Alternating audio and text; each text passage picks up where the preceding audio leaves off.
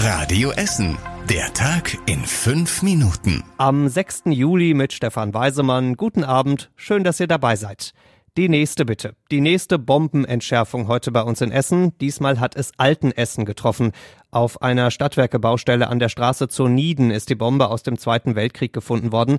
Eine britische Bombe und das ist besser als eine amerikanische Bombe, sagt Entschärfer Frank Stommel. Die Briten sind Messing durchweg eigentlich und die amerikanischen, die sind halt aus Eisen und äh, können schneller anrosten und sind dementsprechend auch schwerer rauszudrehen. Ne? Die kleinen Freuden eines Bombenentschärfers. Heute also etwas leichtere Arbeit für ihn, soweit man das bei diesem Job überhaupt sagen kann.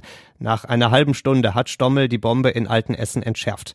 Und auch ansonsten ging heute eigentlich alles ziemlich fix. Rund 1000 Menschen mussten aus ihren Wohnungen raus. Nur wenige haben kurz erfolglos versucht zu diskutieren. Eins ist allerdings nicht so gut gelaufen. Der Verkehr, die Gladbecker und die Krabblerstraße waren über Stunden gesperrt. Da mussten viele im Essener Norden heute im Stau warten. Und auch die nächste Bombe wartet bestimmt schon irgendwo in Essen.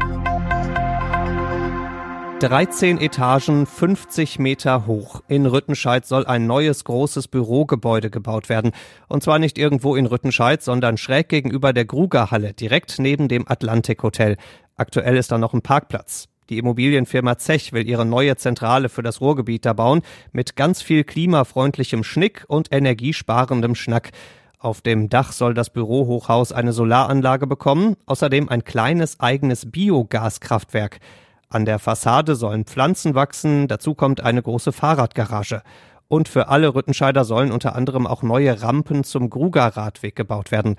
Oberbürgermeister Thomas Kufen spricht jetzt schon von einer Landmarke. Kein Wunder bei so einem Riesenteil, das da gebaut werden soll. Wenn die Politiker im Rat ihr Okay geben, können die Arbeiten in Rüttenscheid nächstes Jahr starten.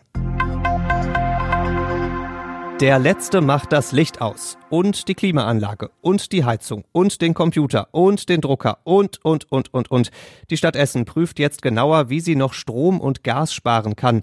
Klar, wenn in einzelnen Wohnungen die Rechnungen schon hunderte Euro höher werden, dann kann man sich vorstellen, was die steigenden Energiekosten für die vielen Gebäude der Stadt bedeuten. Eine Projektgruppe arbeitet gerade einen Plan aus. Da geht es um ganz einfache Regeln, zum Beispiel, dass in Räumen, in denen keiner ist, auch kein Licht an ist oder dass Geräte, die nicht gebraucht werden, vom Stromnetz genommen werden. Aber es geht auch um ganz grundsätzliche Dinge. Die Raumtemperatur könnte in den städtischen Gebäuden im Winter zum Beispiel generell runtergedreht werden. Die Stadtwerke machen das vor. Die haben schon angekündigt, dass es in ihrer Zentrale im Südviertel im Winter nicht mehr als 18 Grad warm sein wird.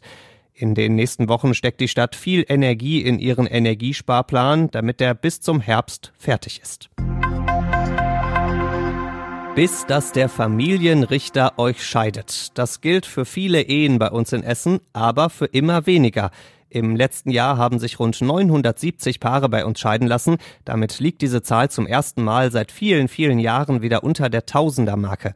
Scheidungsfreudiger sind übrigens die Essener Frauen, die haben deutlich öfter die Scheidung eingereicht als die Männer.